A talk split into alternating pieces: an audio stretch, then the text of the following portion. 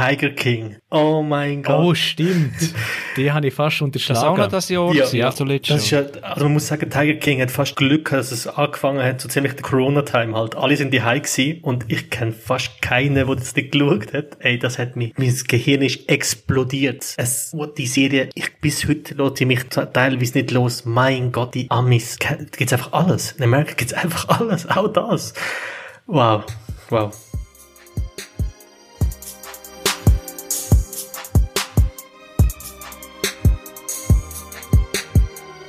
Wir heißen euch herzlich willkommen zu einer neuen Ausgabe von die Filmpaten. Wir besprechen alles rund um Film und Serie und was sonst so in der Film- und Kinowelt alles abläuft. Ich bin nicht allein, sondern der Adi aus Basel ist heute wieder dabei. Salut zusammen. Dann in Winterthur der Dario. Hallo zusammen. Und noch entschuldigt ist der Faton aus Zürich. Er ist gerade in Trouble, aber schafft es vielleicht noch in die Sendung. Wir werden es sehen. Spannung ist also. Jetzt gerade schauen. Kommt vielleicht gerade ein WhatsApp von ihm, ob er es noch schafft. Wir werden es sehen. Mein Name ist Chris, ich bin Kur. Und ich würde sagen, wir starten, wie wir es immer machen, und zwar mit dem, was wir zuletzt gesehen haben. Adi, ich habe gehört, du hast vieles gesehen. Schiess los. Mir platzt fast der Kopf. Seit ich das letzte Mal nicht da bin, habe ich glaube jeder oben einen Film gesehen. Also das ist wirklich, es ist am Überborden, ja. Ich muss zuerst mal von ganz hinten anfangen. Und zwar bin ich, ähm, vor einer kurzen Zeit bin ich über eine Liste vom Tarantino gestoßen, wo er 2012 ein Interview gegeben hat und erzählt hat, ähm, was so in seinen Augen die besten Filme sind, äh, es jemals gegeben hat. da hat er zwölf Filme genannt und ich habe ganzen Haufen davon, also sicher fünf, sechs davon habe ich nicht kennt. Und äh, ich habe mir dann zwei davon habe ich angeschaut, die ich auch nicht kannte. Und einer davon ist mediocre gewesen und der, der andere, den habe ich sehr, sehr geil gefunden. Und der hat Sorcerer geheißen. Und das ist von 1977. Und der ist von William Friedkin. Der dürfte vielen ein Name sein als Regisseur von Der Exorzist und French Connection. Und es ist ein Actionfilm von der alten Schule. Und zwar hat er eine ganz abgefahrene Story. Da geht es um äh, so vier Männer von verschiedenen Teilen von der Welt, die aufgrund von einem Verbrechen haben müssen äh, flüchten äh, auf Lateinamerika. Ich glaube, ich weiß nicht mehr genau, was genau war, irgendwo in den Dschungel rein. Ob es Brasilien ist oder noch mehr Richtung Norden, ich bin mir nicht mehr sicher. Und dort geht es ihnen einfach ziemlich schlecht. Sie arbeiten bei einer Ölfirma, sie haben kein Geld und eigentlich wollen sie nur noch abhaufen dort. Man weiß ja nicht, wie lange sind sie schon dort, also schon seit Jahren wahrscheinlich. Und dann äh, explodiert irgendwann mal so ein äh, Ölfeld und es brennt drauf los. Und sie wollen das, das brennende Ölfeld wollen sie dann ähm, schließen. Und das wollen sie mit einer Nitroglycerin-Explosion, wenn sie das Ölfeld dann äh, schließen, ja. Nur das Problem ist, dass Nitroglycerin ist an einem ganz anderen Ort. Und da suchen sie freiwillige Männer, die das Nitroglycerin mit einem Truck, mit zwei Trucks durch den Dschungel an den Ort transportieren, ja. Und dann, wie Nitroglycerin halt so ist, wenn es nur ein bisschen ruckelt, dann geht das Zeug hoch, ja, und explodiert. Und das ist so die Prämisse von dem Film. Und es ist mega spannend inszeniert. Also es ist einfach abgefahren. Ich denke nur schon ein Film wie Speed. Ich glaube, das ist von so einem Film beeinflusst worden, so der Wettlauf gegen, gegen eine Kraft, wo man fast nichts dagegen aussetzen kann, wie die Zeit oder eben das Ruckeln von, von dem, von dem Truck, wo sie müssen, äh, ganz vorsichtig durch den Dschungel durchfahren, nur damit es nicht explodiert. Das ist äh, absoluter Wahnsinn, ja. Faton, hörst du uns? Ja. Er hat gerade gefragt, ob wir aufnehmen. Er muss ein Aufnahmeprogramm starten, dann ist er auch wieder dabei. Äh, Adi, wenn du Nitroglycerin gerade erwähnt hast, ist mir gerade K2 in den Sinn gekommen. Ah, ja, genau. Nicht, oder? Doch, doch. Oder irgend so auf Mal das Nitroglycerin und irgendeine riesen Story. Das ist äh, Ver Vertical Limit, meinst du, oder? Ah ja, genau, genau. Äh, äh. Aber der ist ganz anders gewesen, natürlich, ja. Der andere ist ja ziemlich unrealistisch, aber der ist wirklich sehr geil inszeniert. Ich kann es verstehen, dass Tarantino das einer seiner Lieblingsfilme ist. Aber weißt, ist er, ist er, ist er so Arthouse Nein, nein, oder ist so Mainstream gut? Mainstream gut. Okay. Aber auch sehr, sehr, sehr solid inszeniert für die Zeit auch. Und es hat ein paar Szenen, wo du denkst, oh fuck, wie haben sie jetzt das gemacht? Also, so, ah, wahrscheinlich haben sie damals mehr Auge zugedrückt, wenn jetzt einer ums Leben kommt, pff, ist vielleicht nicht so schlimm, äh, aber sie über so eine Brücke, es ist stürmt hure, die Brücke ist am Schwanken Und du siehst einfach, die fahren den verdammten Truck über die, die Brücke über. Und es sieht einfach sehr gefährlich aus, das Ganze. Und trotzdem haben sie es gemacht. Ich glaube, das kannst du heutzutage so nicht mehr inszenieren. Und einfach gesagt, die, die, der Wettlauf mit dem Nitroglycerin, das ist recht cool gemacht, ja. Kannst du nochmal sagen, wie er heißt? Sorcerer. Das heißt übersetzt wie Zauberer und sie sind eine von diesen Lastwagen, die sie so beschriftet als Sorcerer, ja. Aber es ist mal, es braucht Magie, damit sie ans Ziel ankommen mit dem hohen Nitroglycerin hinten auf der Ladefläche. Das war echt cooler Film gewesen, muss ich Das sagen. könnte eigentlich auch der Plot von Fast and Furious Der sein. andere, den ich gesehen habe von der Liste von Tarantino, ist äh, Rolling Thunder. Der ist, glaube ich, ein Jahr später rausgekommen, 1978. Und das ist auch einer seiner Lieblingsfilme. Auf Deutsch heißt der Film äh, Der Mann mit der Stahlkralle. Wahnsinn, da hat sich äh, der deutsche äh, Filmverleih wieder mal einen super Namen ausgedacht. Rolling Thunder wird zu Der Mann mit der Stahlkralle. Und äh, das ist so ein Vietnamskriegs äh, wirklich fast eins zu eins wie Taxi Driver. Ich habe dann gesehen, es ist sogar der gleiche äh, Screenwriter, der das Drehbuch geschrieben hat. Aber der hat mir jetzt nicht so gefallen, muss ich sagen, ja. Ist, das ist Taxi Driver auf einem ganz anderen Level. Also wenn ich jetzt einen müsste empfehlen von diesen beiden Filmen, die ich gesehen habe, dann wäre es ganz klar der Sorcerer. Warum hat ihm den, hat er einmal gesagt geschrieben, wa- was ihm so gut gefallen hat an dem Film? Ah, Das weiß ich jetzt nicht genau. Also, Er hat sogar dann seine Videokette von damals hat er dann äh, nach dem Film benannt, weil ihm so gut gefallen hat. Er ist halt äh, eben der Mann kommt zurück vom Vietnamkrieg, äh, kriegt zuerst einen Haufen Preis und Dankeschön von seinem, äh, von seinem Heimatstädtli. Eben, es geht zuerst alles gut, seine, seine, seine Frau ist da und sein Kind. Und dann gibt es eine Home Invasion von, von Räubern, die bei ihm einbrechen und seine Familie umbringt. Und dann nimmt er einen Rache an denen. Das ist halt mehr so, was soll ich sagen, eiskalter, eisblütiger als Taxi Driver schon von Anfang an. Und er ist ein ganz anderer Typ als, als, als der, der Robert De Niro bei Taxi Driver. Aber vom Prinzip ist es genau gleich wie am Schluss, bis einfach die Gewaltspirale am Schluss anzieht und dann explodiert es. Wirklich wie, wie bei Taxi Driver. Es ist wirklich fast ein Copy-Paste. Aber einfach nicht die Klasse, würde ich sagen. Das ist einfach viel unbekannter als Taxi Driver. Habt ihr den Film einmal gesehen vom Robin Pattinson, und er alles wie eine Nacht lang unterwegs ist? Ist das der Pattinson? Oder meinst du Jay Gyllenhaal? Nein, der Pat Nein, du meinst Nightcrawler. Ah, du meinst Cosmopolis? Cosmopolis meinst du? Wo er mit Limousine unterwegs ist? Ja, Ja, ja. und der sagt eben auch noch recht, äh, recht gut, habe ich gehört. Haben wir gerade so ein bisschen, oder er ist nicht gut, Adi? Ja, schon ziemlich lame. Also einer der schlechtesten David Cronenberg-Filme, würde ich sagen. Okay, okay. Ja. Hey, Aber das ist meine. Meinung, ja. Ja, gesehen, aber Bewertung auf IMDb ist recht schlecht. Ich bin 5,1. Also ist wirklich tief. Okay, okay. Habe ich nicht gesagt. Habe ich nur gerade daran erinnert, gesehen habe ich. Gut. Ja, sonst geht noch einer auf dem Herzen, äh, Adi, weil du so viel gesehen hast. Zuerst mal jemand anderes, wenn ihr wollt, ja. Dann kann ich später nochmal einspringen, wenn mir etwas einfällt, ja. Dario?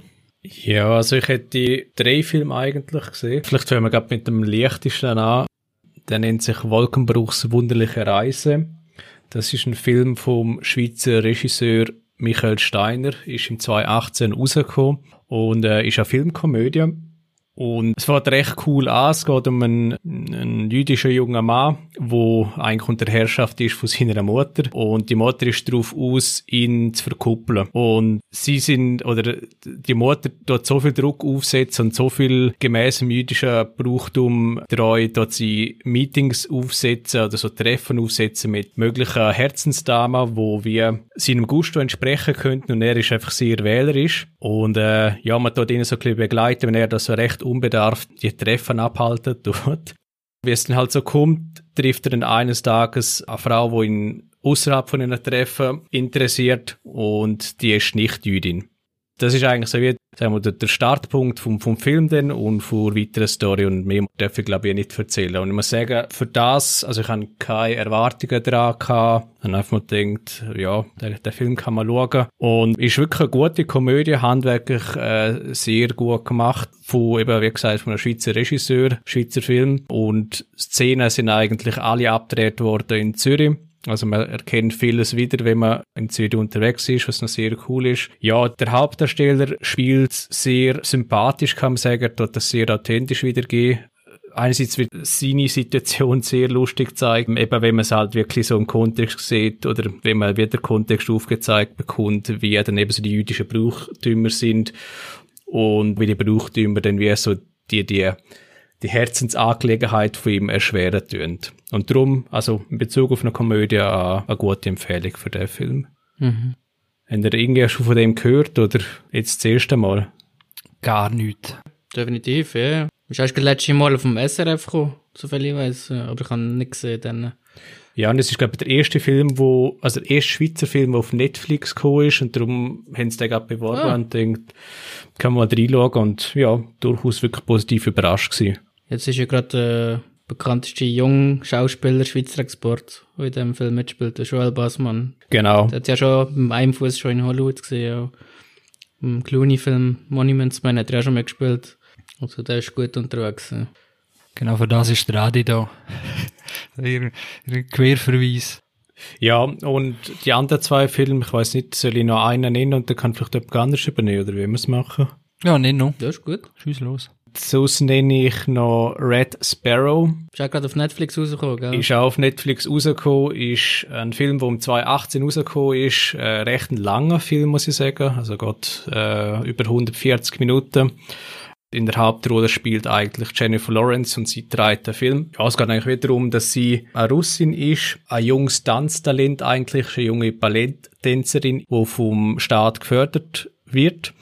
Und dann geschieht eine Verletzung. Sie muss wieder einen Kompromiss eingehen, weil sie gleichzeitig eben auch noch die kranke Mutter betreuen muss, die bei ihr daheim noch wohnt. Der Kompromiss besteht eigentlich darin, dass sie als Agentin rekrutiert wird von ihrem Onkel, wo, bei, wo recht hoch ist in der äh, Regierung und darum bietet er oder macht er ihr das Angebot, hey, du kannst, wenn du Agentin wirst, dann schaue ich, dass du quasi das oder dass deine Mutter wie nicht Geldsorgen ähm, muss haben oder so, also sie wird versorgt, aber du musst eben Agentin werden und das ist eigentlich der Auftrag vom Film. Ja, ich muss wirklich sagen, ähm, ich habe im Vorfeld vom Film nicht informiert. Ich habe gewusst, dass es ungefähr eben so mit so ein bisschen das Agententhema abdeckt, aber ich bin dann wirklich überrascht gewesen, wie denn das Agententhema abdeckt worden ist. Die ganze Geschichte wird sehr kompromisslos inszeniert. Also es gibt wirklich recht harte Szenen drin, auch recht explizite Szenen drin und eben auch Szenen, wo man wird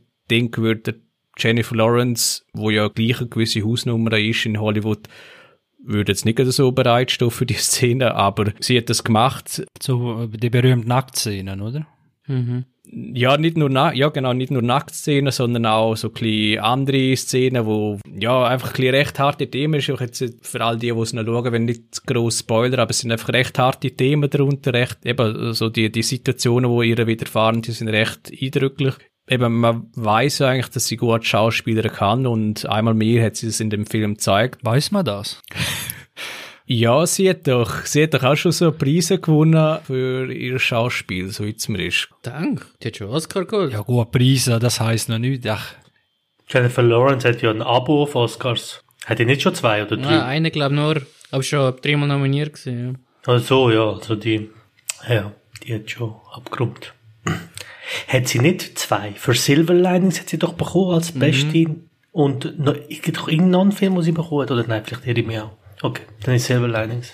ja, Ja, Tribute vom Panem hat sie Oh einfach. Gott. Also sie hat drei Golden Globe Awards hat sie gewonnen und ein Oscar hat sie gewonnen. Ah, okay. Weil sie hat mir bei Dingen mega gefallen, bei, ähm, wie heißt der Film mit American Ken- Hustle. American Hustle, genau. Dort hat sie mir unglaublich gut gefallen. Mag ich sie sehr. Aber ich bin wie so ein bisschen, dann, habe ich, sie wie zu viel gesehen. Also ich bin, habe jetzt wie eine Pause gebraucht da von ihr, in dieser Zeit so, was ist das, seit 2014 bis 2018 oder so, hast du sie fast in jedem Film gehabt. Das ist fast zu viel gewesen.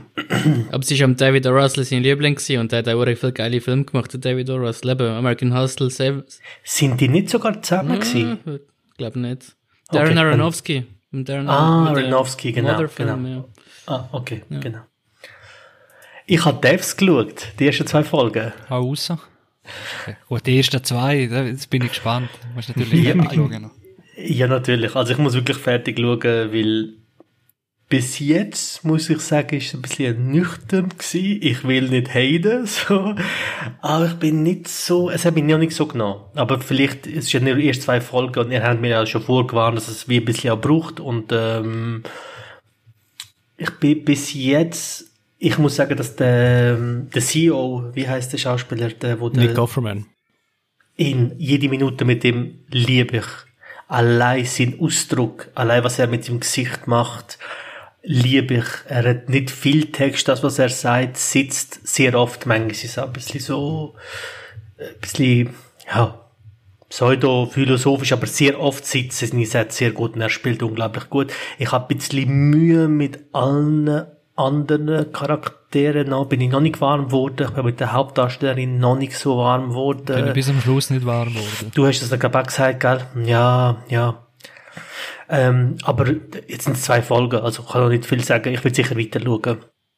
Und ich habe äh, Watchmen angefangen. Die Serie, die Miniserie, die ist ja 17.000 äh, Globes oder so hat das Ding bekommen. Oder Emmys. Emmys, Emmys ja. glaube ich, äh, Emmys hat die abgerundet.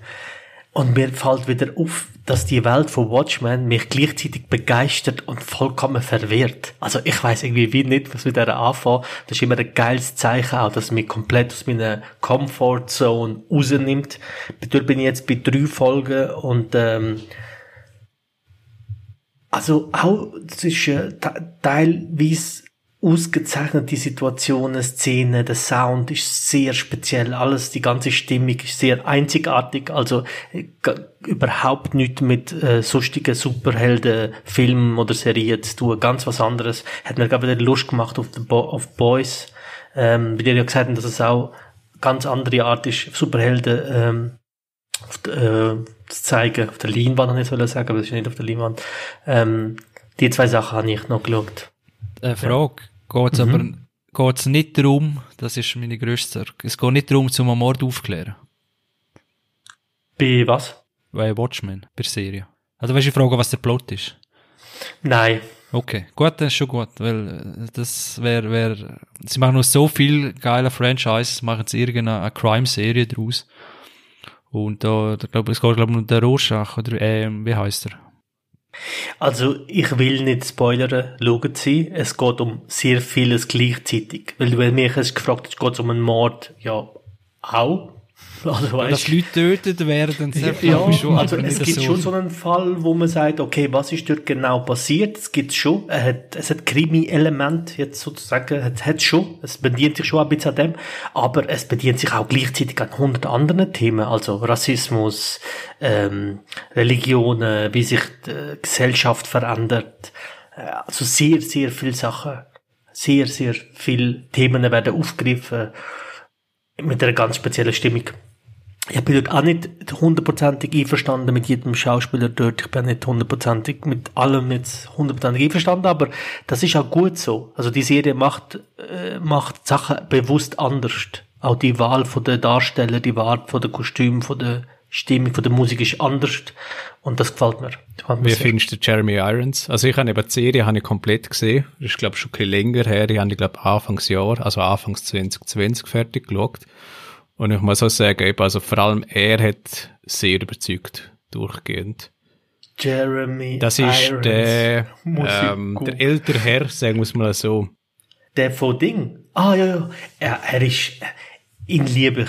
Ähm, auch in dieser Serie, ich finde ihn, wow, gleichzeitig so Ja. nett und gleichzeitig so abgefuckt und alles in einem. Und immer mit einer gewissen Klasse, die er auch hat, in, seine, in seinem Spiel. Er hat ja so einen gewissen gehobenen Stil, würde ich jetzt mal sagen.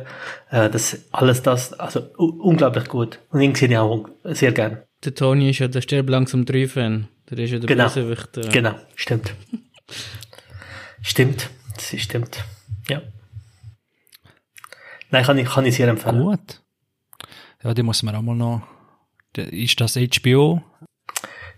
Äh, also ich schaue sie bei Sky. Ist, glaube bei HBO gelaufen, ja. Ah, schon? Ja. Okay. Okay.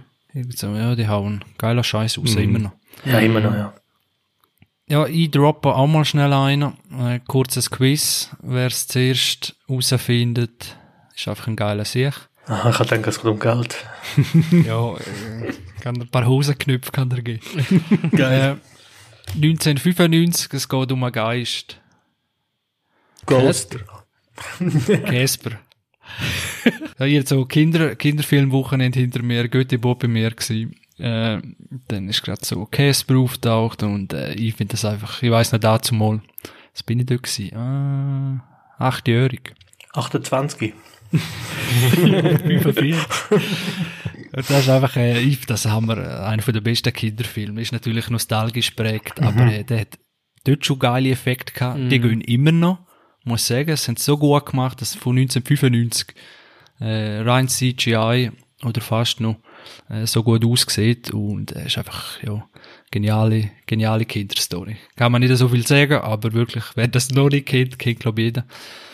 Äh, unbedingt schauen, dass es da nicht schon lange eine Neuverfilmung oder etwas gibt, das äh, ja, das verwundert mich. Aber das ist ja auch so totgeritten worden. Nachher ist zwei, drei, ich glaube, bis vier Filme oder sogar noch mehr. Die sind dann auch immer wieder schlechter geworden.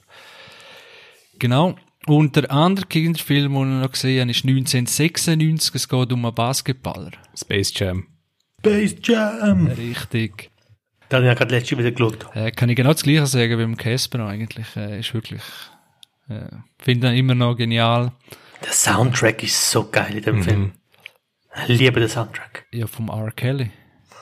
Ähm, ja, nein, generell, es ist ja noch, es gibt verschiedene Songs. Äh, mein Liebling Ja, ja, ist, ja. ist ähm, da die Combo von all diesen Rapper. Buster Rhymes und alle Ha, hit 'em Ha, hit 'em Ha, hit 'em Ha. So geil. liebe den Film.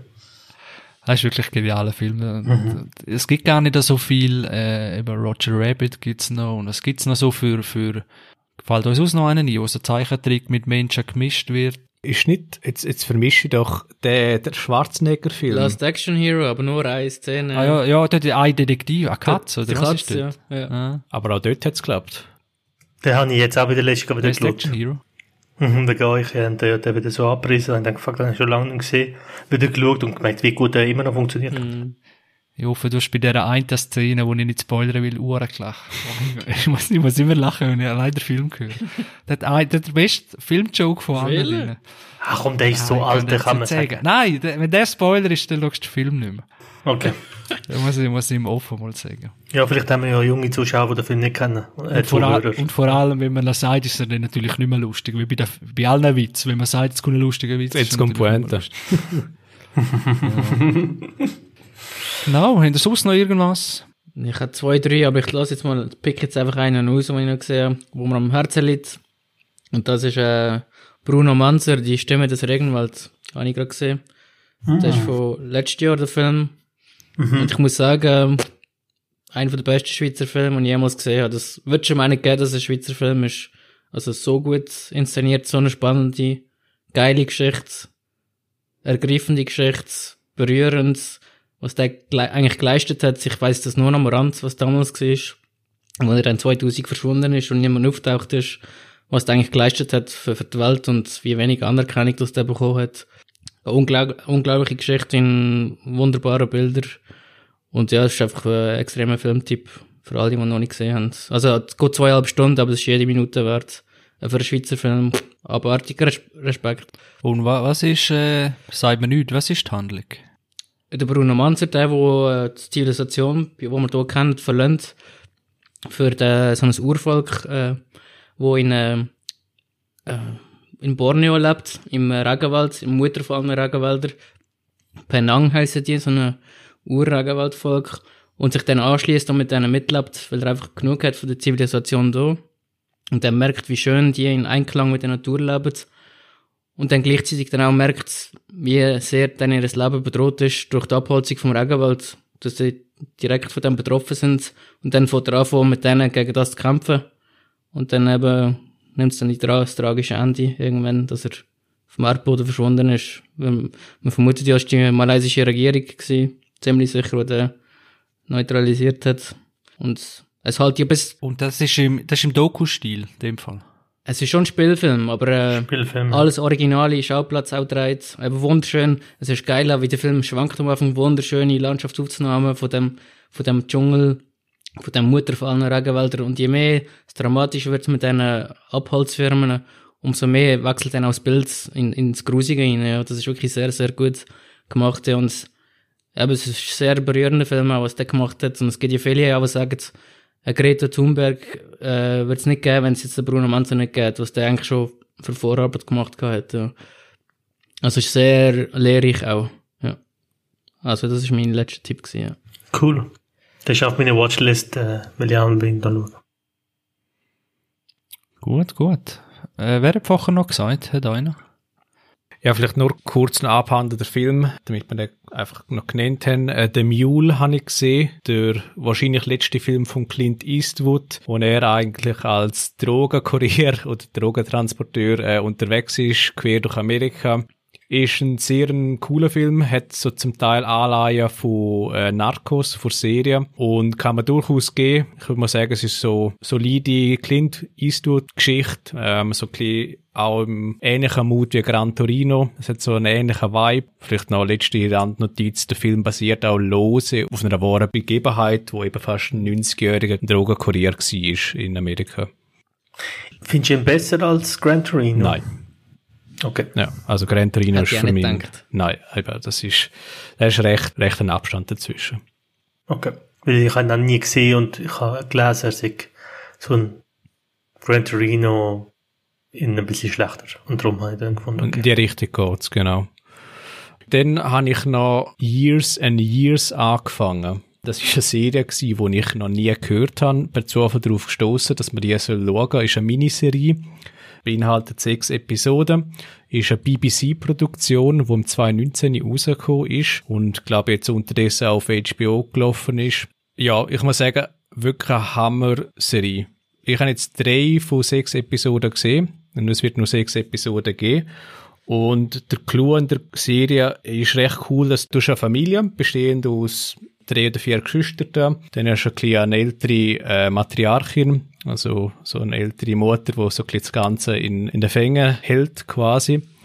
Und du begleitest die Familie beginnend im Jahr 2019 und zwar für die nächsten 15 Jahre. Und die nächsten 15 Jahre werden, sagen wir mal, alternativ zeigt oder so eine mögliche Zukunft wird zeigt, wie sich die Geschichte entwickeln könnte. Und eben das Ausgangsmaterial oder die Ausgangsgeschichte ist eben von der Familie, wo in England wohnt. Aber es wird eigentlich, die, also es wird ganz Europa gezeigt, es wird die ganze Welt gezeigt und es werden Geschehnisse, wo gerade bis zum 2019 passiert sind, werden quasi extrapoliert. Also es wird wirklich quasi mit der Idee gesponnen, hey, okay, jetzt ist das passiert, was könnte als nächstes passieren? Das Ganze wird untermalt mit, mit eigentlich einer Hauptstory, ähm, mit einer begleitenden Hauptstory, wo neben der Familie wird auch äh, eine Unternehmerin zeigt, wo verdächtig ähnlich aussieht zu, sagen wir mal, zu einer, zu einer Vermischung von, von einer Donald Trump und vielleicht von einer Angela Merkel und vielleicht irgendwie noch die weibliche Le Pen. Und wir sind 2019, sagen wir, als Outsider startet und eigentlich im Laufe der Jahre nach und nach an Macht gewinnt.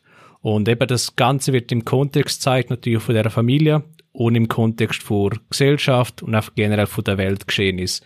Und es gibt wirklich so ein, zwei Geschehnisse, wo einfach Hammer inszeniert sind und wirklich so, ja, eben so nachhallen lassen, weil's, weil's halt so echt wirkt. Weil es wird einfach extrem gut gemacht und sie dann wirklich so Themen aufgreifen, wie sich Gesellschaft in technologischer Hinsicht weiterentwickeln wird, in Bezug auf die politische Situation, auch in Bezug auf religiöse Situationen, auf Flüchtlingsströme etc. Also wirklich, die hat mich wirklich geflasht.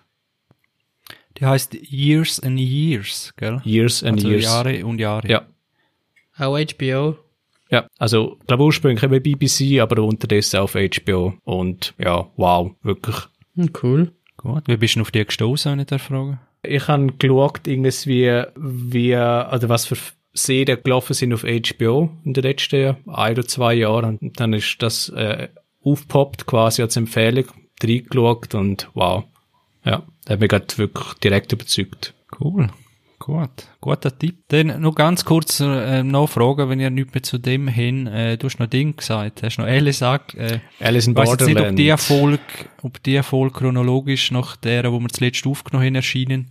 Falls nicht, äh, Alice in Borderland, habe ich letztes Mal drüber geredet. Und Dario hat gesagt, er schaut einmal sicher die erste Folge an. Mhm. Und Fazit. Unterdessen sind es drei Folgen geworden. Oh, doch schon. Ja.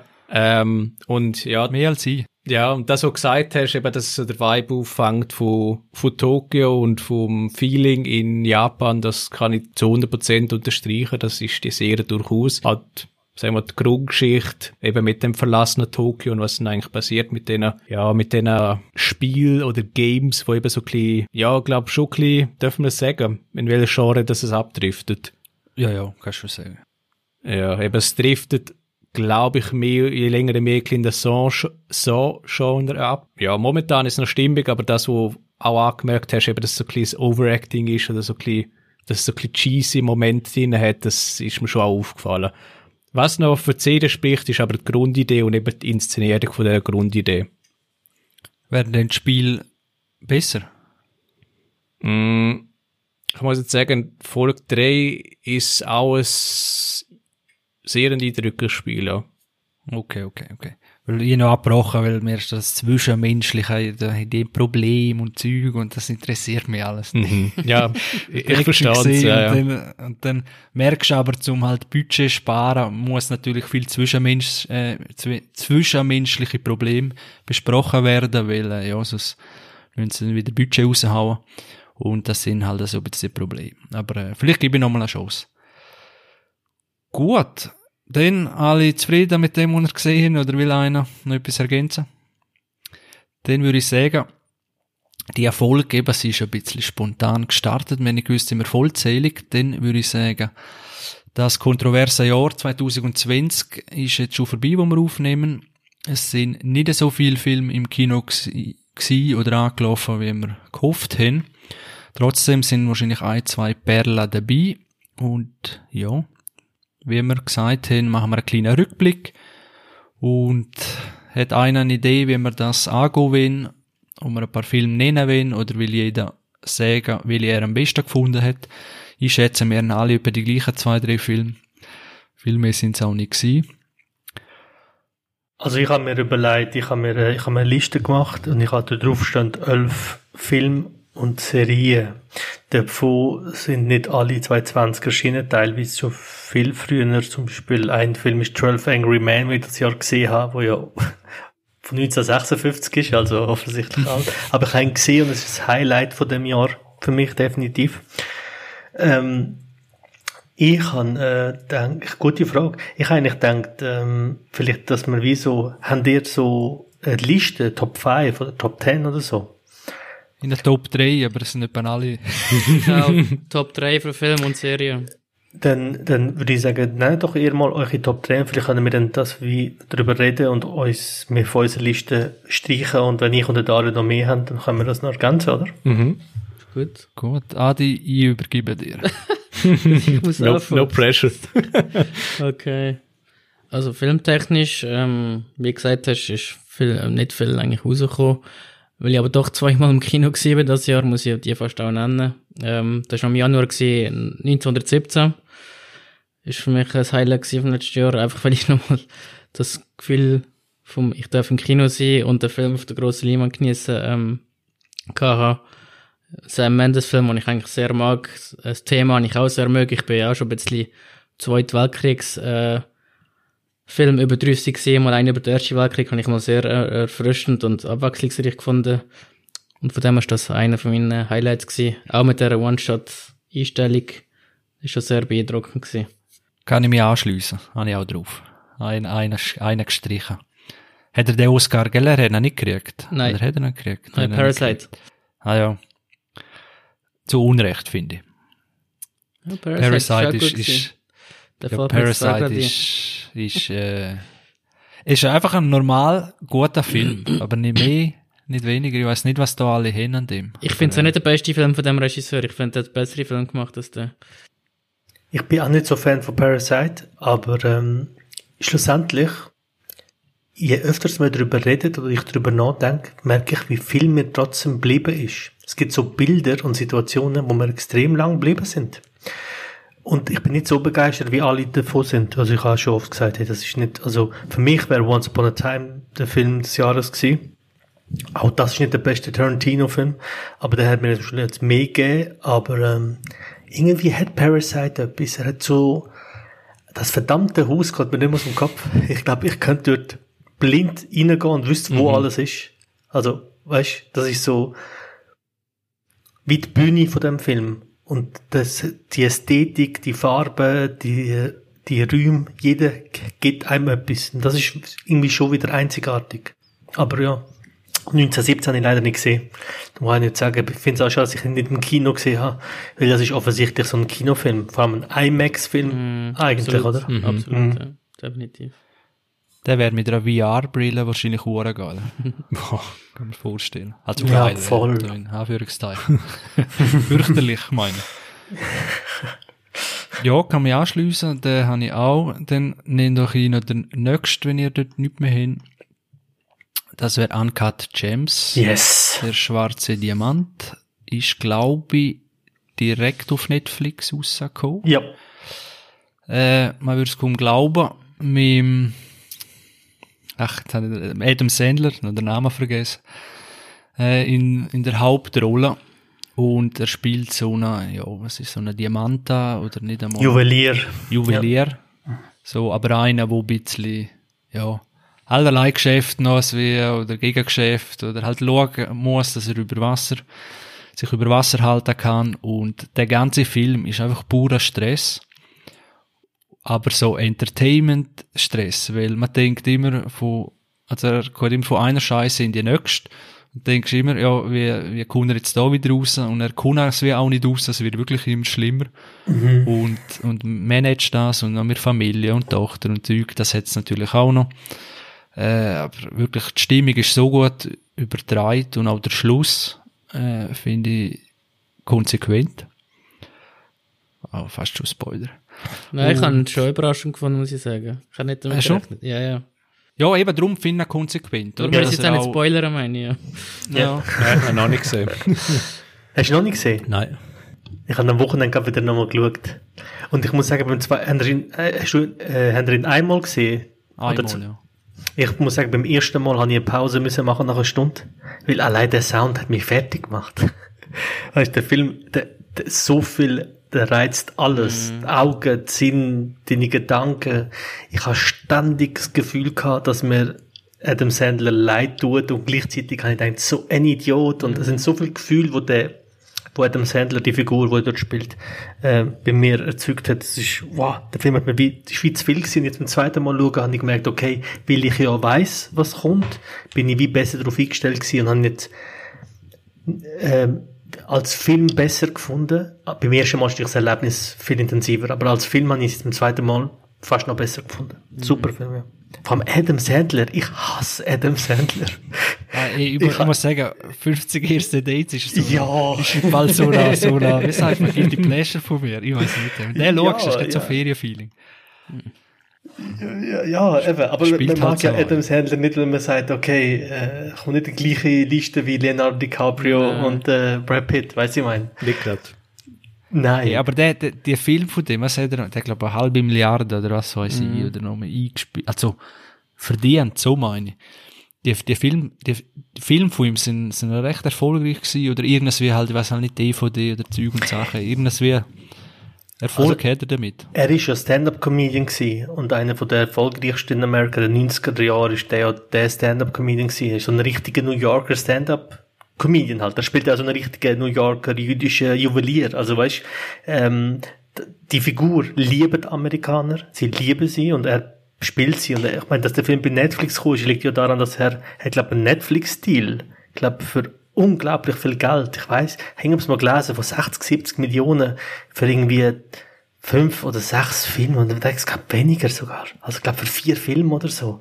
Also Adam Sandler verdient sich dumm und dämlich, aber ich habe mit seinen Sachen nie können etwas anfangen. Und ganz ehrlich, für den Film hat er den Oscar müssen verdienen, äh, müssen bekommen, finde ich. Eben, der Chris hat gesagt, er ist direkt auf Netflix gekommen. Das stimmt, das stimmt klar, aber er ist auch in einige Kinos in den USA angelaufen, weil damit Okay. du überhaupt ins Rennen kommst für den Academy Award, muss Ah, der Film musst- für eine bestimmte Zeit in ein paar Kinos auch Ah, laufen, okay. dass du überhaupt dann aufgenommen wirst. Und das war dann auch sein Ziel, gewesen, das war strategischer Entscheid. Gewesen.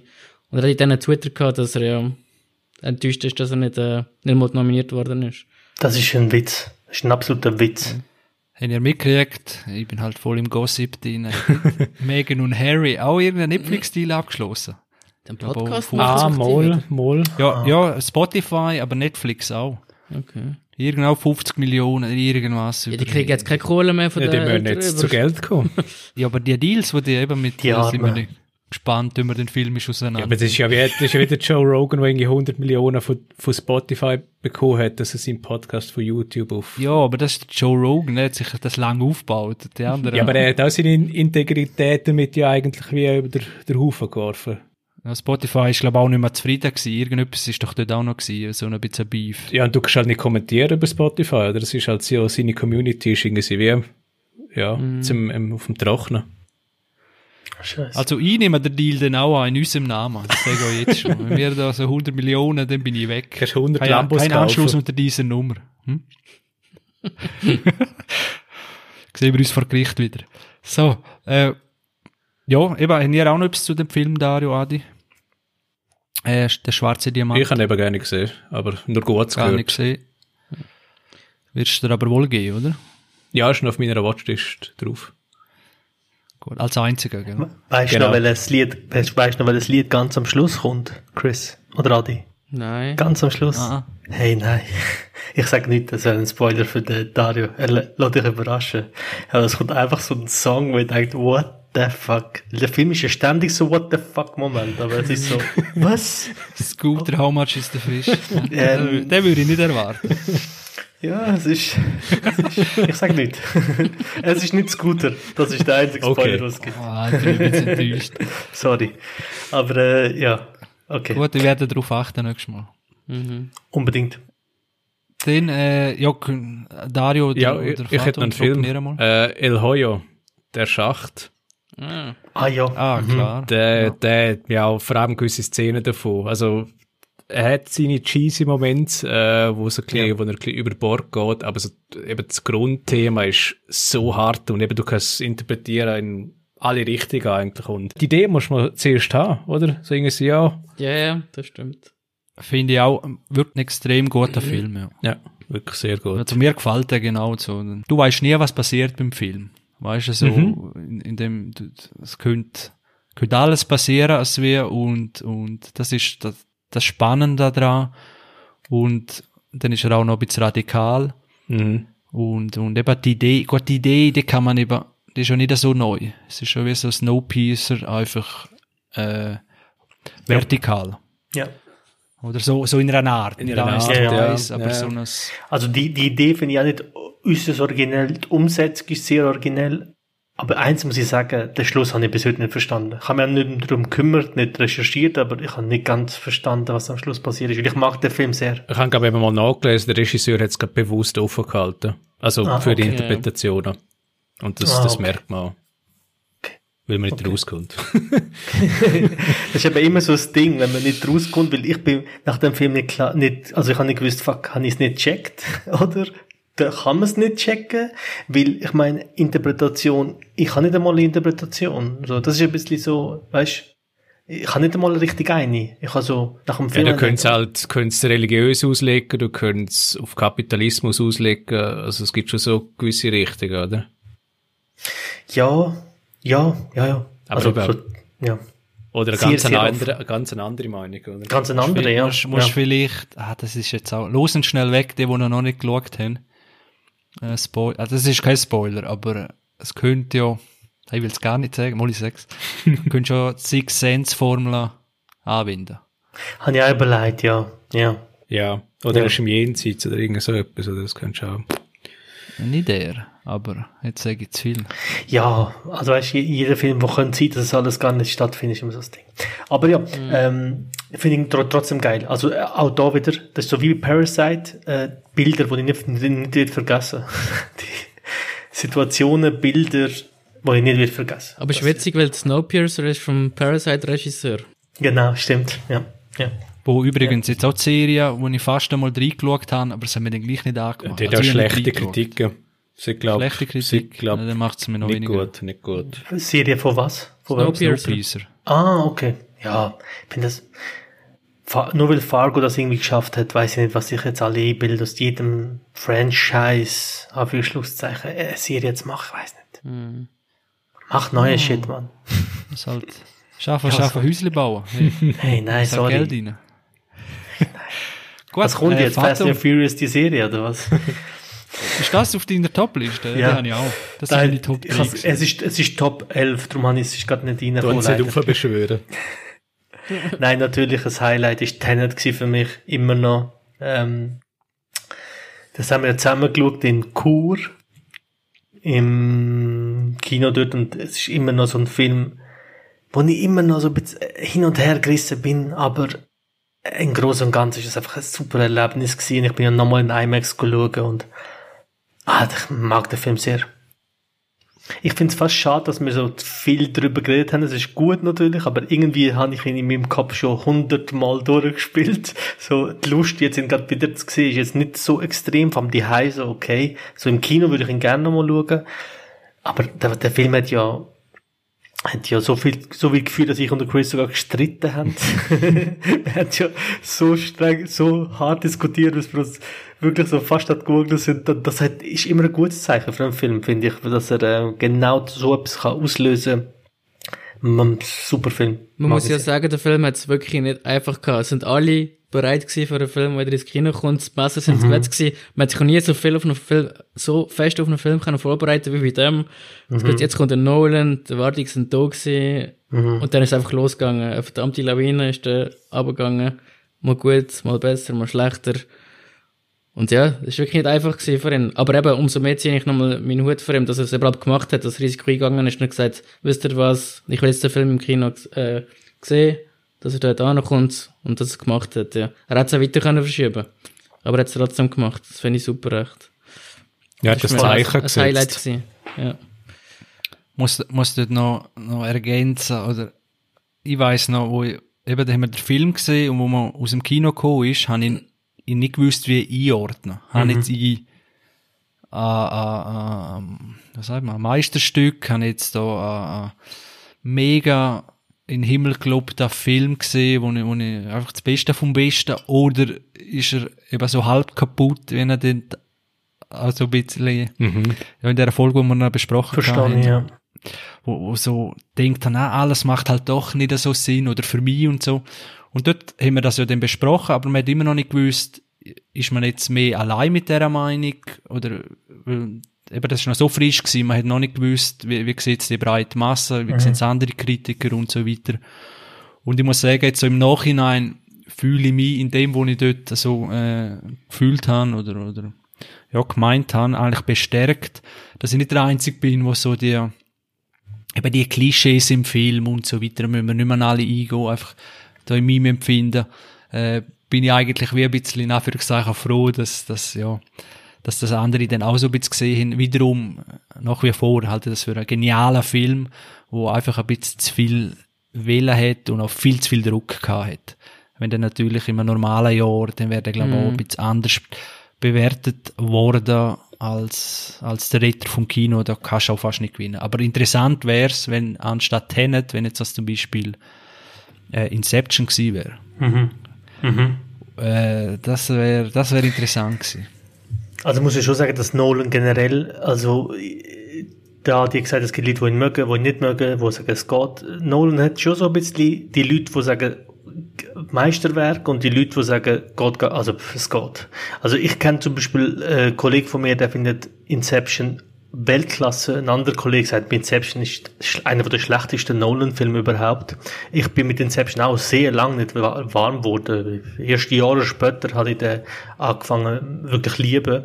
Ähm, das macht Nolan ab jetzt mit einem. Und das ist immer so, das mag ich. Ich mag das eben nicht Stil Spielberg so. Er mag den Film, ja, vielleicht dann nicht, aber ja, man hasst ihn nicht wirklich, aber findet ihn nicht wirklich unglaublich geil. Sondern wenn ein Nolan-Film, du gehst jetzt zum Kino raus und irgendetwas hat er mit dir gemacht. Entweder bist du enttäuscht oder du bist begeistert, aber es ist nicht so ein Film, wo du einfach schaust und sagst, da habe ich gesehen. Interstellar ist auch so. Es gibt Leute, die sagen, das ist einer der besten Filme der letzten Dekade, finde ich zum Beispiel auch. Es gibt Leute, die sagen, nein, maßlos überzogen. Es gibt viel bessere Science-Fiction-Filme mit viel besseren Stories in Science-Fiction, mit, das ist maßlos overacted, was dort Matthew McConaughey macht und so weiter. Also, Nolan schafft immer so Kontroverse zu schaffen das, das mag ich sehr. Haben ihr einmal eine Stellungnahme vom Nolan zu Tenet so gelesen?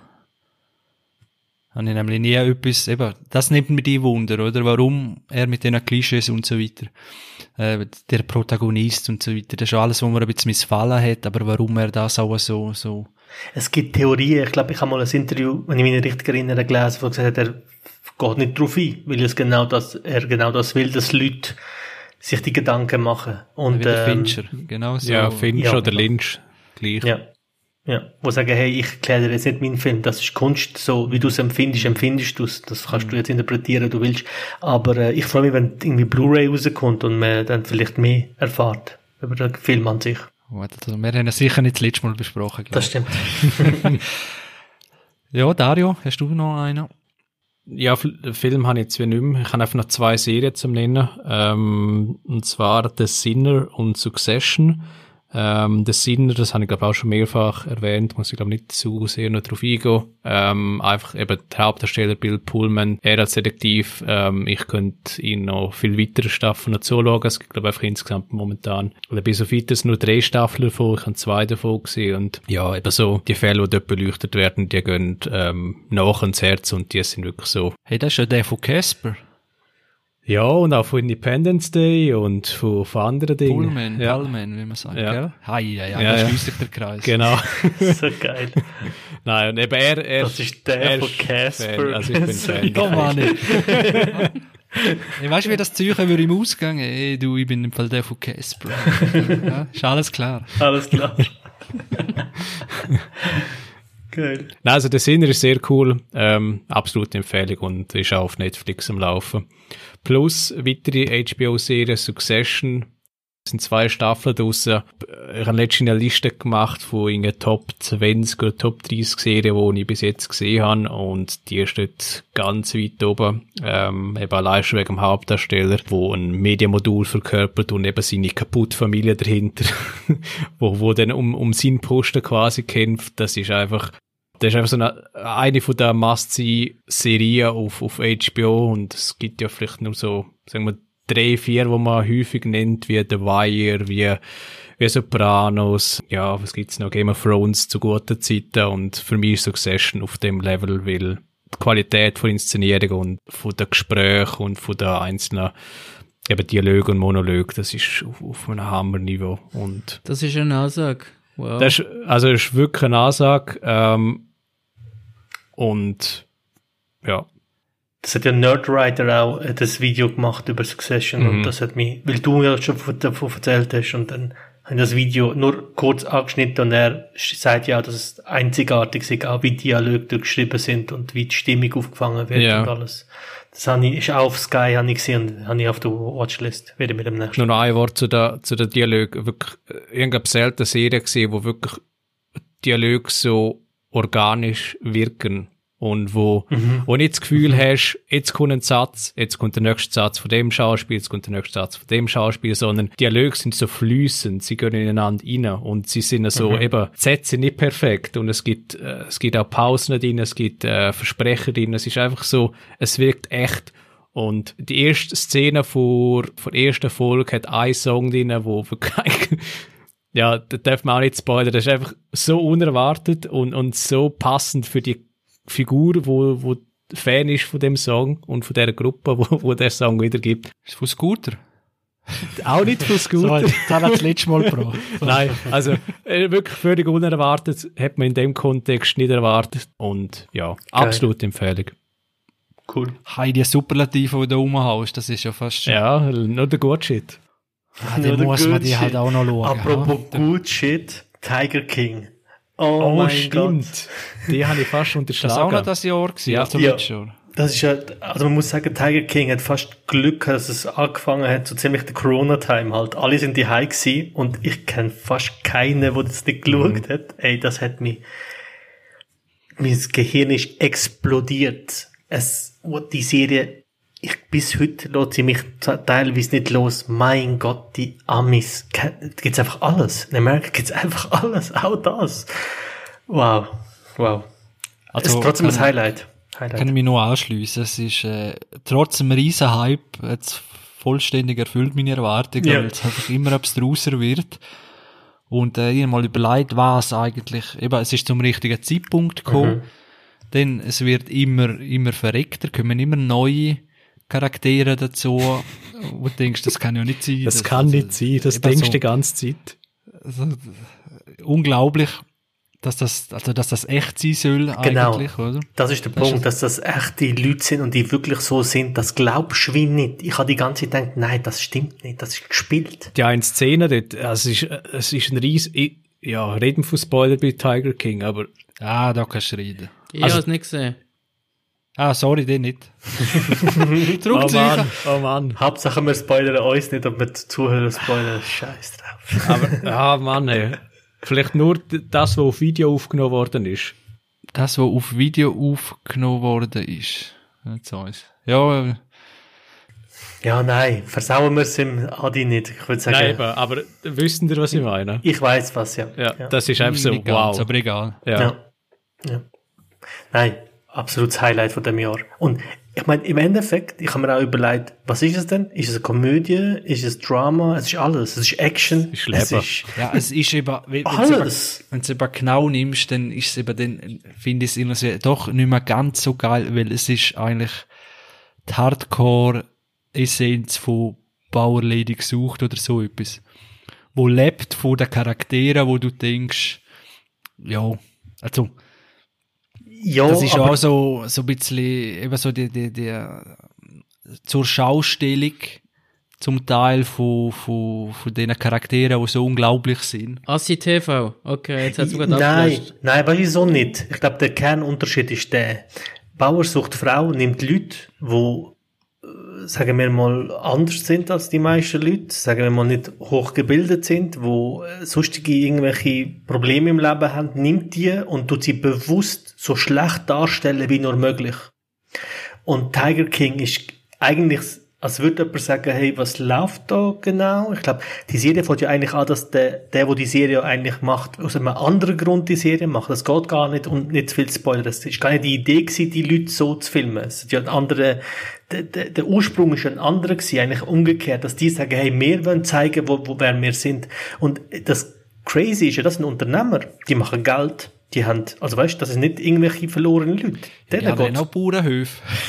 Ja. Und machen ihr Geld, oder? Sind ja nicht, äh, und natürlich, es wird ein bisschen, äh, vielleicht anders angefangen, aber am Schluss ist es natürlich gleich so zusammengeschnitten, dass, und vielleicht auch noch ab und zu mal aus dem Kontext, man weiß ja nicht alles, oder? Äh, das natürlich schon ein bisschen, das ist schon klar, macht man ja bei Dokus und, und Ja, Filmen. ja. Das, da ist ja nicht das Langweilige rein. Also, es ist natürlich besser als das andere. Ich sage nur, es ist, es lebt halt gleich von den e- exotischen Charakteren, oder? Ja, aber der, der Hauptdarsteller ist cool. Verstehst du? Das ist ein Ja, Unterschied. ist er Das cool. Ich weiss doch nicht, ob der Ja, cool nein, ist. er, er ist ja, also weißt, ich sage nicht, dass er, dass er ein geiler Sieg ist oder so, aber er hat, ein, er hat eine gewisse Ausstrahlung und er hat einen gewissen Ja, Swag und all das. durch, das- er das ist nicht, durch, das ist nicht, dass man über jemanden lacht, weil ich habe so etwas wie, ich habe so Trash-TV, so etwas wie Bauer sucht Frau nicht schauen, weil mein Fremdscham und das Gefühl, was den Leuten passiert, ist, geht mir viel zu weit nach. Das kann ich mir nicht geben. Das ist, ich finde, das ist Tiger King, ist das überhaupt nicht. Nein, es ist es- aber vom weiß, was du Genre her. Ja, Also, ja, ja. Es ist natürlich schon, ja, es ist ein schwieriger Vergleich und gleich ein bisschen für mich treffend, aber es ist, äh, Adi, musst du dir das gleich einmal geben. Unbedingt. Einfach ein, zwei Folgen und dann, äh, wirst du Der es bist eh drin. Eh drin. Ja, sorry, ich habe mit Assi TV eigentlich gar nicht Bauer, äh, Lady gesucht Frau gemeint. Ich habe irgendwas mit Berlin Tag und Nacht Scheiß eins verwechselt, ja. Bauer sucht Frau Gott, ich glaube sogar noch. Ja. nicht, dass ich es schauen, aber ich will es nicht Bauern beleidigen. Stell dir euch mal vor, die Macher von Succession würden Berlin Tag und Nacht einfach eine Folge drehen. wow. hey, dann, dann müssten wir endlich einmal fahren und den Unterschied, warum genau ist jetzt das schlecht? Ja. Der Gedanke ist mir schon paar, ist mir jetzt in der letzten Diskussion schon ein paar Mal gekommen. Ich habe mir gedacht, fuck, nein, die Darsteller könnten gar nicht das so spielen, wie es der Regisseur will. Die können es gar nicht machen. Oder selbst wenn sie es mal schaffen und der Regisseur sagt, mach das nochmal genau so, der Schauspieler weiß gar nicht, was das heißt genau so. Er würde einfach irgendetwas machen. Ja, es wäre eben interessant. Aber Vielleicht das macht interessant, Kamerafahrt, das Licht und alles andere noch und, und Musik und Inszenierung. Ja, Hans Zimmer, Bass und dann hast du. ja, und er rein und schreit die Freundin im Zimmer, hey, warum sie mit dem anderen schläft. Genau. Unglaublich. Beim Hans Zimmer. Perfekt. Mit Hans Äh, im Zimmer. Beim Ähm, Hans Zimmer schläft, genau. Haben ihr, Vater, du hast einen Haufen auf der Liste gehabt? Last Dance habe ich noch. Oh ja. Ah, ja, stimmt. Sehr gute Stimmt. Doku, Michael Jordan. Mhm. Space Jam, der Kreis schließt sich. Yes, yes. Äh, unglaublich gute Doku. Äh, wie sie gemacht ist, der Sound. Ich bin, ich bin als Kind aus den 90er, also die, der Anfang von Film wahrzunehmen und Musik wahrzunehmen, ist halt 90er. Michael Jordan, ich bin ein großer Sportfan und Michael Jordan ist so der erste absolute Superstar gewesen, den ich überhaupt kennt habe. Und ähm, deshalb ist er für mich, äh, ist für mich die, die Doku, ah, wie sie geschnitten ist, wie sie gemacht ist, wie man immer vom Ende anfängt und vom Anfang seiner Karriere und sich wie die Mitte schafft, wirklich, wirklich top, top, top. Und äh, meinst du, Last Dance hat Michael Jordan also über den hat man ja nie recht, der ist so, so ein Star gewesen, über den hast du nie irgendwas so, so mitgekriegt, habe ich das Gefühl, also jetzt Mhm. nach den 90er. Ja. Und, und jetzt kommen da recht viele eben so Sachen raus, oder so ein bisschen, ja, eben gewisse äh, Arroganz oder Ehrgeiz ist vielleicht das bessere Wort, äh, ja, dass man das halt haben muss, um so an die Spitze zu kommen. Äh, meinst du, hat ihm das mehr geschadet oder geholfen? Oder irgendwas wie, es ist ja nicht alles positiv. Ich glaube, ich glaube, es hat ihm, die, die Serie hat ihm schlussendlich trotzdem geholfen. Ich glaube, ähm, was man jetzt, wir sind in einer Zeit, ich glaube jetzt, dass es nicht mehr darum geht, dass man als Persönlichkeit geliebt wird, sondern dass man für das, was man geschaffen hat, respektiert wird. Und in Amerika, das haben wir da nicht so ganz mitbekommen, aber ich habe einen Kollegen, der in Amerika lebt, ein großer Basketballfan ist, der sagt, dass, dass Michael Jordan so sieht, das weiß man dort auch. Ähm, es gibt auch wenig Basketballer und Promis, wo gern mit dem hängen. Es ist schon, auch- er ist auch schon oft kritisiert worden. Ähm, in der schwarzen Community ist er auch nicht so gemacht. Man sagt, er ist, also, ich kann nicht jetzt für alle sprechen, aber es gibt die Stimmen, die sagen, das ist äh, keine, das ist nicht einer, wo die schwarze Community weitergebracht hat, sondern eher einer, wo zu den Weißen hat wollen dazugehören und hat wollen, und sich geschämt hat für gewisse Aspekte von, von der schwarzen Kultur. Und sich nicht beliebt gemacht hat. Aber ich glaube trotzdem, dass Michael Jordan die Marke, weil ich habe einen Satz gelesen und der ist fast schon treffend, er hat gesagt, wenn Michael Jordan Basketball spielt, dann spielt er so gut, dass er der Beste auf der Welt ist. Wenn er eine Schuhmarke rausbringt, dann wird das die grösste Schuhmarke auf der Welt. Und wenn er eine Doku macht, dann wird das die beste Sportdoku, die es gibt. Und das hat irgendwie was. Gerade der Film Space Jam, 15 Oscars? Er hat den Film ja nicht gemacht, hat er ihn selber gemacht. Genau. Aber er ist ja gleich gut gekommen, Aber weißt Space. Jam ist ein super Film. Also weißt, Ja, da kann man ja, heute noch schauen. Und das ist so, was er anlenkt, wird Aber zu Gold. Das ist ja so Doku. ähnlich, also ich glaube, Michael Jordan ist einfach so auf einem Niveau wie ähm, ein Michael Tiger Jackson. Woods, ein, Tiger ah, weißt du, im, Woods, in ja. Bezug auf Aha, Sportlichen. Sport, sorry. Ja. Tiger Woods, Muhammad Ali und Roger Federer, das sind einfach so, ich glaube, das sind auch so Sportgrößen, die das Game vom Sport verstanden haben. Also nicht nur Mhm. Sportliche dahinter, ähm, sondern wirklich auch so ein bisschen, äh, ja, so das Unternehmerdenken dahinter gesehen und, und die wissen halt, wie Kapital daraus schlagen. Absolut, ja. Ich meine, in der Doku, das Eindrücklichste ist ja, wie du siehst, wie Sport vermarktet wird. Chicago Bulls, wo er zu den Bulls geht, ist ein kleiner Winzverein und Basketball ist so ein Nischensport. In Amerika ist ja Football immer noch viel größer und dann kommt eigentlich Baseball und dann kommt eigentlich immer mal Basketball. Und äh, dort siehst du aber zum ersten Mal, weil ich habe mich auch schon gefragt. Ich meine, keiner von uns ist aufgewachsen im Basketballverein oder so. Aber Michael Jordan hat jeder kennt. Also jeder hat gewusst, wer Michael Jordan ist. Als Kind hast du das gewusst. Auch wenn du nie ein Spiel geschaut hast, hast du gewusst, wer Michael Jordan ist. Und die Vermarktung Und von Sportlern hat dort ein grosses Ziel angefangen. Sorry? genau. Und der Dennis Rodman auch. Natürlich, Also, ja. Die zwei, also, Hat man omnipräsent gewesen. Ja. Ja, der hat natürlich auch noch im Wrestling so etwas mitgemacht, das ist auch noch hoch. Äh, Ja, und der Film mit Jean-Claude Van Damme. wow, ja, stimmt.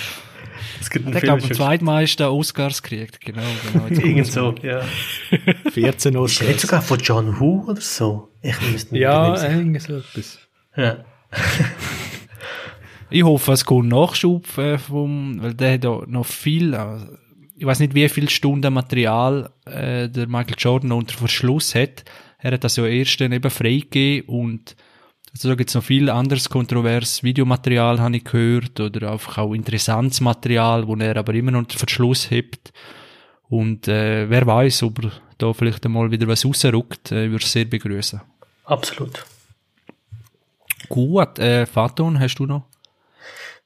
Ich habe nichts, was von dem Jahr noch ist. Ich habe einfach so mit abschließend für meinen Teil, ich habe Game of Thrones nachgeholt in dieser Corona-Zeit, was super war, was äh, das Highlight war für mich vom Jahr, ist ja nicht von dem Jahr, aber das ist so das Highlight gewesen.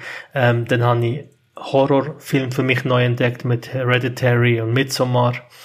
Ähm, Midsommar habe ich Ende letztes Jahr, Hereditary das Jahr gesehen. Das ist so das Highlight gewesen für mich, so wieder zurückgefunden zum Horror, wo mich lang, lang mich nicht gecatcht hat. Und ähm, La La Land, ein Musical-Film, hätte ich nie gedacht. Ich bin niemals gedacht, dass mir der Film gefällt, aber ähm, irgendwie ist der mir bis heute noch geblieben und ich denke oft über den Film nach und habe Lust, ihn wieder zu sehen. Ähm, das sind so zwei Genres, wo ich wie so aufgegeben habe und wieder neu gekommen sind. Das sind so noch meine Highlights als Ganzes. Ja. Du hast auch gesehen, gell, Dario La La Land? Ja, schon, schon länger her. Aber ich muss auch sagen, ist, ist der Soundtrack wirklich so catchy, wie alle sagen? Oder ist, er mehr, ist er beliebt in Hollywood, wie er halt Hollywood als solches zelebriert? Ich, für mich ist die Kombination von allem. Es ist nicht mein Sound, es ist nicht mein Genre, aber der Film als Ganzes, ähm, meine Lebenspartnerin ist ein riesiger Fan von Grease. Und das ist so, beide Filme wecken bei mir das Gleiche. Es ist nicht der Sound, den ich würde jetzt abspielen lassen, den ich auf Spotify laufen lassen oder so. Der macht jetzt nicht, der ist nicht so catchy für mich. Aber als Ganzes, so, von, von schauspielerischen her, vom Sound her, plus wie das gespielt ist, plus LA in diesen Farben, so als Gesamtwerk hat mir das gefallen, ja. Also eine Empfehlung? Ja, also ich, ich glaube, jemand, der Musical gar nicht gerne hat, wird mit dem Film jetzt nicht warm. Also ich gibt nicht viele Leute, aber ich glaube, wenn du ein bisschen affin bist oder wenn, wenn du mal denkst, hm, ich würde ihm eine Chance geben, also gesehen muss, muss man ihn glaube schon mal haben. Ich finde ihn schon. Schon was, ja. Gut, gut. Ja, dann haben wir bisher gedruckt vor dem, aber. Also, wir haben zuletzt mal über Whiplash gehabt und Jazz. Mhm. Und Ryan Gosling spielt jemanden, der Jazz liebt. Und die ganze Zeit versucht den Leuten zu erklären, wie geil Jazz ist. Und ich kenne das. Ich habe als Kind Hip-Hop gelost und dann müssen ständig erklären, was das ist. Die Leute haben gesagt, was ist das? Da wird, da wird geredet und was ist das für Musik? Das ist keine Musik und so. Und mein ganzes Leben lang habe ich müssen sagen, nein, das ist normal. Ja, Leute, die das hören, sind asozial und so weiter. Und ich habe das wie auch gefühlt, weißt du. So. Weil es gibt ja eine Szene, wo, ähm, oh, wie heißt sie Schauspielerin? Ist der mal Watson? Nein, nein, nein. Äh, nein, nein äh, sorry, fuck. Äh, peinlich. Auch rote Haar. Ja. Äh, wieso auch? Nicht, äh, ach, Emma Stone, ne? Emma Stone, ja genau, sorry.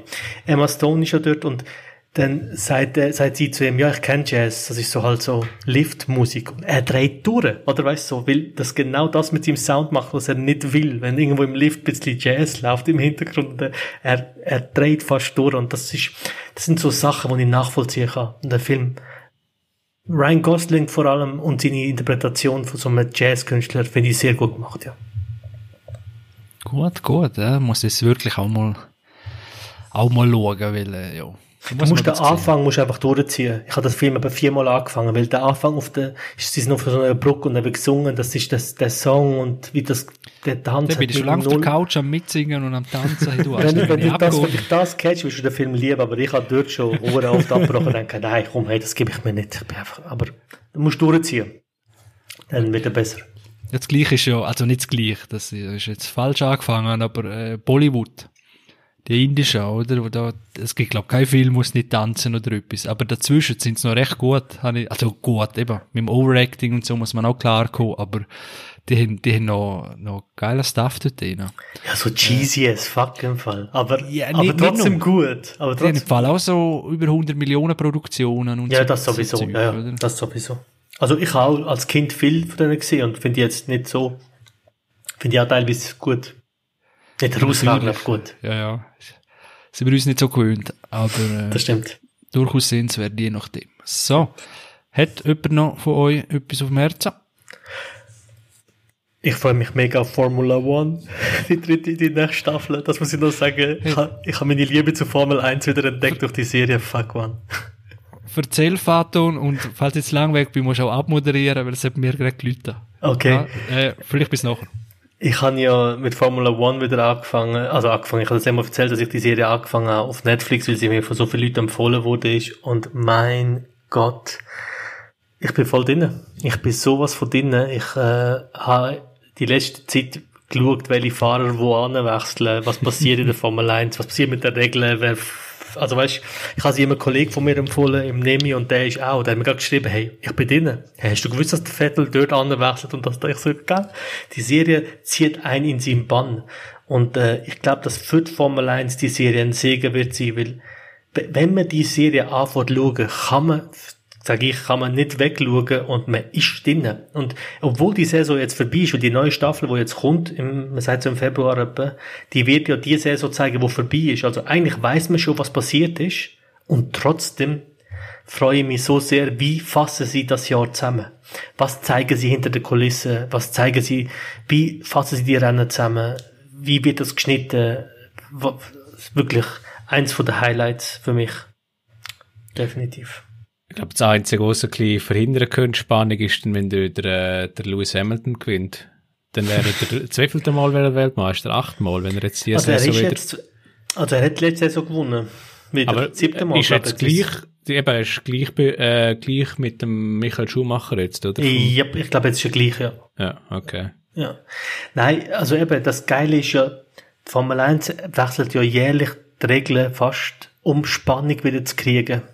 Jetzt, jetzt ist es wirklich so schlimm, dass Mercedes zum siebten Mal hintereinander mit Hamilton die Meisterschaft gewinnt. Und zum siebten Mal Konstruktions, weil es wird ja unterschieden zwischen Fahrer und ähm, äh, also das Team, das das Auto zur Verfügung stellt. Mercedes, Ferrari, Renault und so weiter.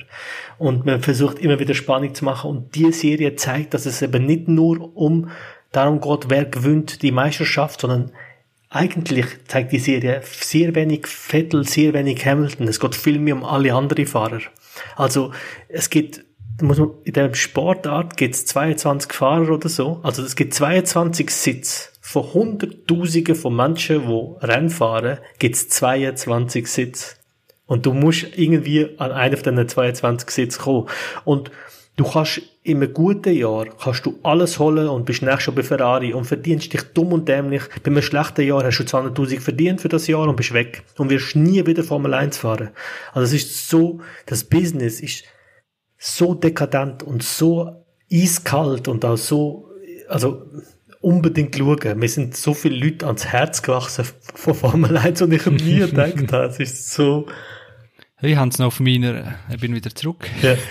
Eine Chaos-Folge mit, äh, haben es auf meiner Liste, weil du hast auch letztes Mal so viel geschwärmt von dem, Mhm. äh, aber ich es mir noch ein bisschen aufgeballt, aber jetzt schaue ich den rein in die ersten, ich glaube, dann bin ich geguckt. Ich, has, also es, du, also ich kann mir fast nicht vorstellen, dass wenn, dass jemand von dieser Serie nicht geguckt ist. Äh, Leute, die sagen, Formel 1 ist, ich habe Leute, die mir sagen, dass wenn sie allein den Ton hören von den Wegen, sie das an die Kindheit erinnert und sie das hassen, weil ihre Vater, Mutter, Bruder das geschaut hat, stundenlang am Wochenende und sie das, allein das Geräusch hassen, haben wir gesagt, okay, ich habe die Doku angefangen, ich bin drin. Das ist, weiß nicht was, die machen das einfach so gut und die, die, der Sport ist eigentlich nicht gemacht, um die Rennen zu schauen, sondern der Sport ist gemacht, um eine Serie daraus zu machen. Das ist mein Fazit. Aber ist ja vielleicht ähnlich, zum noch den Brug zum Schluss zu Last Dance, ist ja so ein bisschen etwas Ähnliches, oder? Das ist ja eigentlich auch, dort ist nicht unbedingt Sportart unbedingt im Fokus, sondern mehr so die Charaktere dahinter. Und ich glaube, bei Formel 1 ist es etwas Ähnliches. Eben auch mit unter dem Grund, warum der Schuhmacher ursprünglich so gross geworden ist. Absolut, ja. Also Charaktere, aber gleichzeitig auch, also weißt, es gibt so viele Faktoren im Formel 1. Geld, Machtspiele, Korruption, wow, also wirklich so viele Facetten, wo, wo einfach gemacht sind, um daraus eine Serie zu machen. Weil, ha- haben die Rush gesehen? Der Film mit dem Niki, Nein, äh, nein, er nicht gesehen? Nein. Ah, okay. Hemsworth.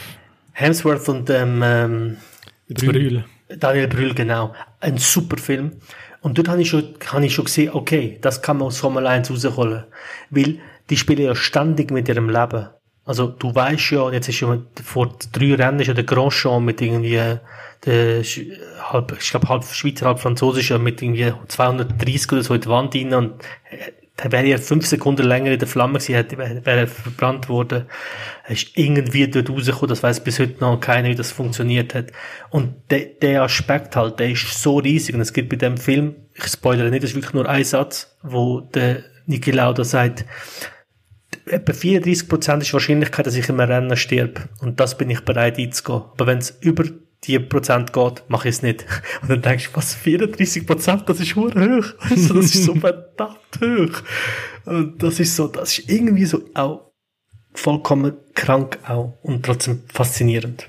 Ja, da fällt mir noch ein, apropos Risiko und Sport und Doku, ich habe auf Netflix gibt's Doku Streif äh, von Kitzbühel und das ist ja sozusagen die äh, ja, die schwerste oder schwierigste oder gefährlichste, sagen wir vielleicht so, äh, Abfahrt vom, vom Weltcup, vom Skirennen.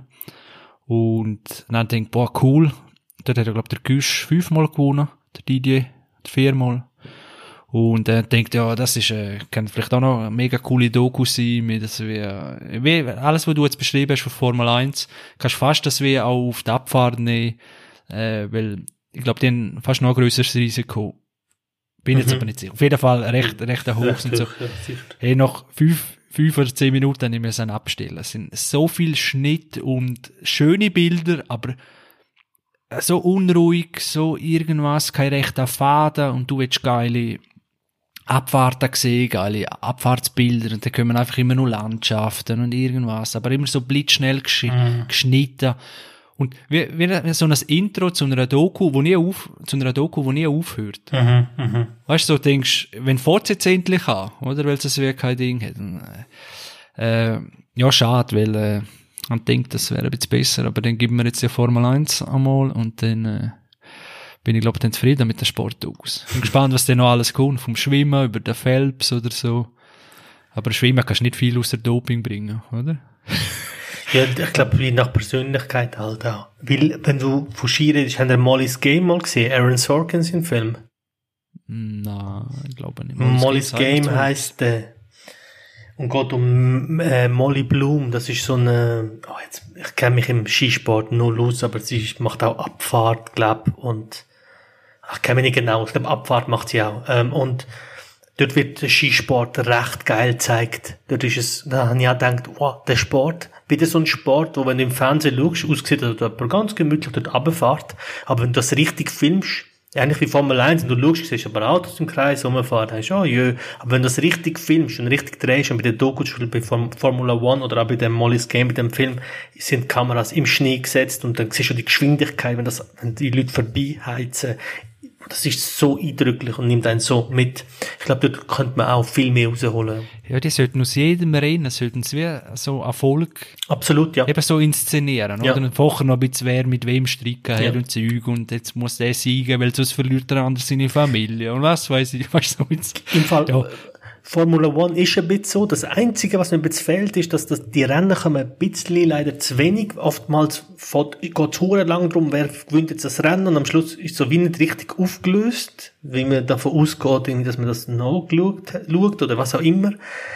Ähm, und was mir auch ein bisschen fehlt, ist so, ich hätte viel mir lieber noch technische Infos, aber ich glaube, die dürfen das einfach nicht machen, weil die, die Teams natürlich nicht alle, alle Geheimnisse verraten, was sie machen, aber das ist auch, ähm, das ist so das, was noch ein bisschen fehlt. Es ist wirklich mehr so eine Drama-Serie, eigentlich.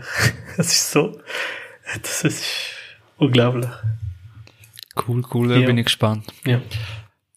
Äh, ja. Sonst, äh, sagen noch, wenn ihr etwas seht. Nein. Ja, vielleicht nur noch das allerletzte Wort. Äh, es gibt ein Doku zu Michael Phelps, wo auf HBO rausgekommen ist im 2020, The Weight of Gold, ähm, wo scheinbar auch recht gut sein soll.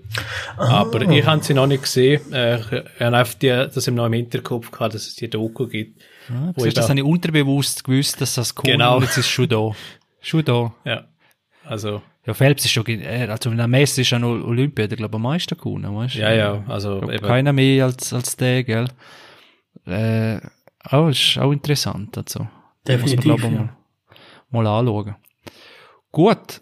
Ja, dann wäre das gewesen, der Rückblick mehr oder weniger vom 2020. Hoffen wir, 2021 wird besser. Yes. Wenn mal die Impfungen durch sind und dann können wir wieder lässig ins Kino. Unterstützen uns, wenn ihr wollt, auf steady.com oder folgen uns auf Facebook, Instagram oder Twitter. Und schauen die Serie, bleiben gesund. Ciao miteinander. Ciao zusammen.